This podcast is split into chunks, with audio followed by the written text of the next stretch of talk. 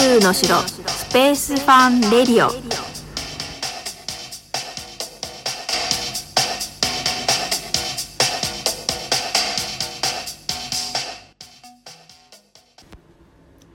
はい今日も始まりました。宇宙の城スペースファンレディオです。スペースエデュケーターの小笠原直子です。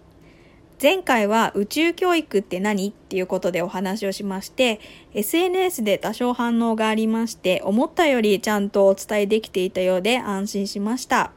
お聞きくださった皆様ありがとうございます。なんかあの聞いてくださっている方がいると思うと本当励みになりますよね。ありがたいです。はい頑張ります。で、今回はですね、周りにまたは自分にお子さんがいらっしゃる方に向けた話になるんですが、ハマるって大事ですっていうお話です。で、小さい子だと電車が大好きで新幹線がついた橋でしかご飯食べませんとか、恐竜の名前ばっかり言ってるとか、まあ、他のことにも目を向けさせたいけど全然向かないっていうことありますよね。でちょっと大きくなってですね勉強をバランスよくやって成績が良くて運動も一通りできるなんてなってくれたら嬉しいんですけど現実はゲームばっかりとか宿題をろくにやらずに夢中で遊んでいるのを何とかしてって思ってらっしゃる保護者の方結構いらっしゃるかなと思います。まあ私もそれなんですけどね。はい。日々子供の欲望との戦いなんですよね。はい、で1回目の配信で今中1の息子が小学校に入学する頃に宇宙の話しかしなかった時期があるとお話ししたんですがそれはもうすでに末期でですね今思うと宇宙にはまる要素はもうだいぶ前からあったんですよね。2歳の頃トイ・ストーリーのバズ・ライトイヤーにドハマりしまして寝ても覚めてもバジュですよ。はい。バジュね。あの、バジュしか言えない。はい。で、決め台詞も英語で真似したりして、to infinity and beyond っていう無限の彼方へさあ行くぞってことなんですけど、まあ、なりきって一生懸命言ってたわけですよ。そうね。あの、親にはわかるっていう感じなんですけど。はい。で、その途中でですね、マイケル・ジャクソンにもハマりまして、これはね、あの、ちょうど亡くなった時期に、追悼番組をね、見たんですよね。で、どこがヒットしたのかちょっとわからないんですけど、もうあの朝から晩までミュージックビデオを見まくってですね、えーと、さらにディズニーでキャプテン EO を見てでもっとハマったっていうあのことがありましたで幼稚園入る少し前なんですけど今度はウルトラマンにはまりましてでこれはね私の母がウルトラマン好きで人形を見せていたってこともあってなんですが見事にはまりましてイベントに行ったり私も全員覚えたりしてました。はい。で、小学校入る頃には、スター・ウォーズばっかり見まして、で、あの、これちょっときっかけがわかんないんですけど、ね、太陽系かスター・ウォーズかたまにウルトラマンかみたいな感じで、あの、ずっと来まして、で、小6になったら、エヴァンゲリオンが入ってくるんですね。で、これがまだけ、あの、現在進行形な感じですね。で、これがね、共通点がみんな宇宙なんですよ。で、気がついたのがだいぶ後になってからだったんですけど、あのー、はい。で、ちなみにですね、我が家の小学校5年の長女なんですけど、ものすごく恐竜が好きでして、もう学校の袋物はもちろんなんですけど、洋服やパジャマ、マスクなどなど、あのー、持ち物がみんな宇宙じゃなくて恐竜の柄です。恐竜。はい。で、この子の場合は、最初、あの、小鳥が好きになって、そしてしそ帳へ興味が移ってで恐竜ってなったわけなんですけど一番好きな恐竜はティラノサウルスらしいですね。はい、で図鑑のどこに何が載ってるかっていうことも全部把握してましてでモンスターハンターっていうゲームもね夫に聞いたりあの報告し合いながらやってます。で絵もすごく描くのでそのね恐竜ばっかりなんですけどその能力を伸ばしてほしいなと思ってます。でそんなこんなでですね冒頭でもお話ししたように電車とか恐竜とかロボットサッカーとかねあとおしゃれとかエンドレスなおままごととかもう無限に絵を描いて部屋の中がすごいとかもう本当に我が子これで大丈夫なのかっていう あの悩まれてる方がね時々見受けられるんですけどそのハマった経験ってすごく大事だと思うんですね。どれだけ好きなことにはまれたか、あの、夢中になれたかっていうことで、その後にね、勉強する時に、その分野の、あの、面白いところを見つけられるとか、あと自分の力の発揮の仕方を知ってたりとか、いろいろ知りたくて調べまくるっていうあの力がねついてそれがね底力になるなっていうのが実感しています。で自分の軸ができるっていうことでもあるんですよね。で自分はこれに関しては詳しいっていうことが自信につながるのでもうそんな話ばっかしてないでって言うんじゃなくって「えー、よく知ってるねお母さん知らなかった」って言ってあげるとさらに自己肯定感が上がるんですよね。ほんとどこで知ったのそれっていうことたまにありますよね。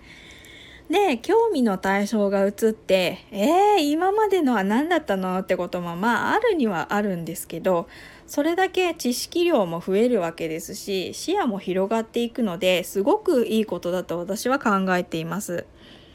で、ここで保護者にとっても大事なことになるんですが、子供が興味を示していることに、あの、盛大に大人もね、首を突っ込みましょうっていうことなんですよ。でさっきの息子の話で言えば、まあ、一緒にね映画やテレビで楽しむとかあのこともあるんですけど、まあ、ウルトラマンの名前をね子供に教えてもらって一緒に覚えたりとかですね、まあ、ヒーローものだと結構いますよね。はいでちょっと面倒だなとか最初自分には興味ないなみたいなってことでもほんの数ヶ月とか数年の話なのでまあちょっとね付き合ってみるのもいいのかなっていう気がします。あのー、自分の視野も広がるしね。で今は検索かけるとすぐに何でもわかるからあの趣味でもね勉強でもわからないままにならずに済むので一緒に調べるといいのかなと思います。で本当に子供がすっごい喋りながら寄ってきて見て見てっていう風にね分かりやすく親にアピールしてくる期間っていうのは本当に限られてるので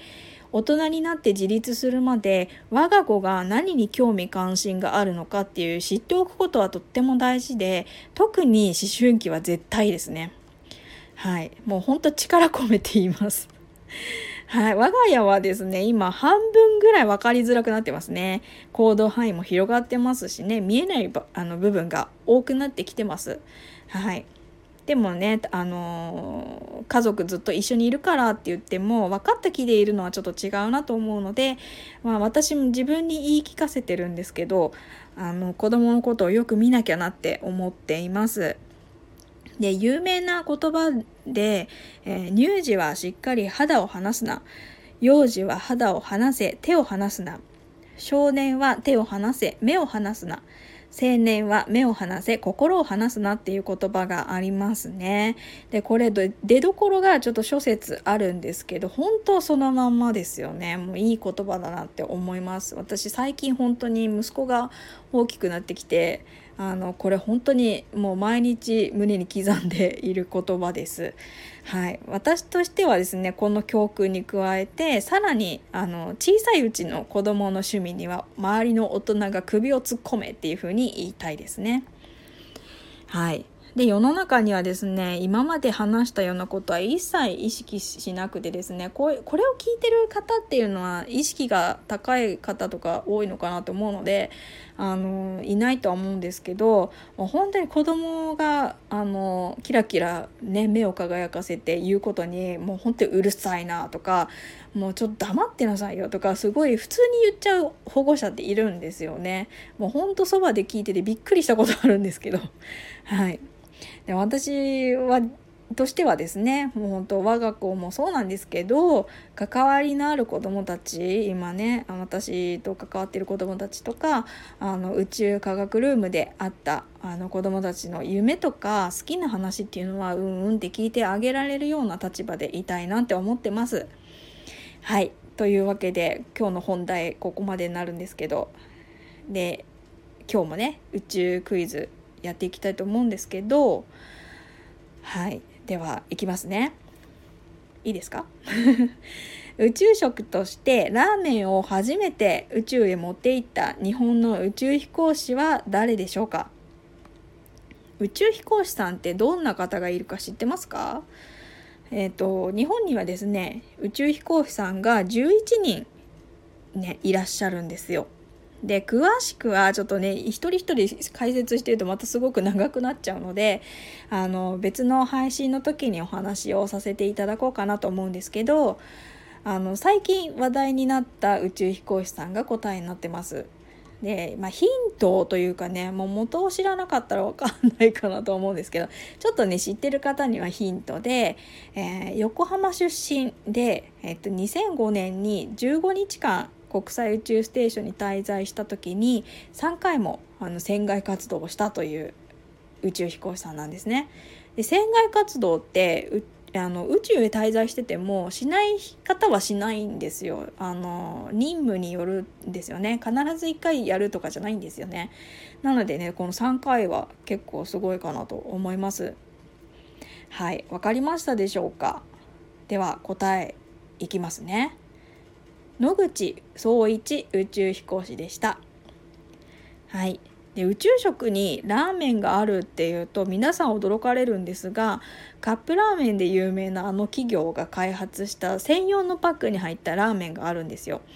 でおつゆはね飛び散らないような工夫があのちゃんとされてます。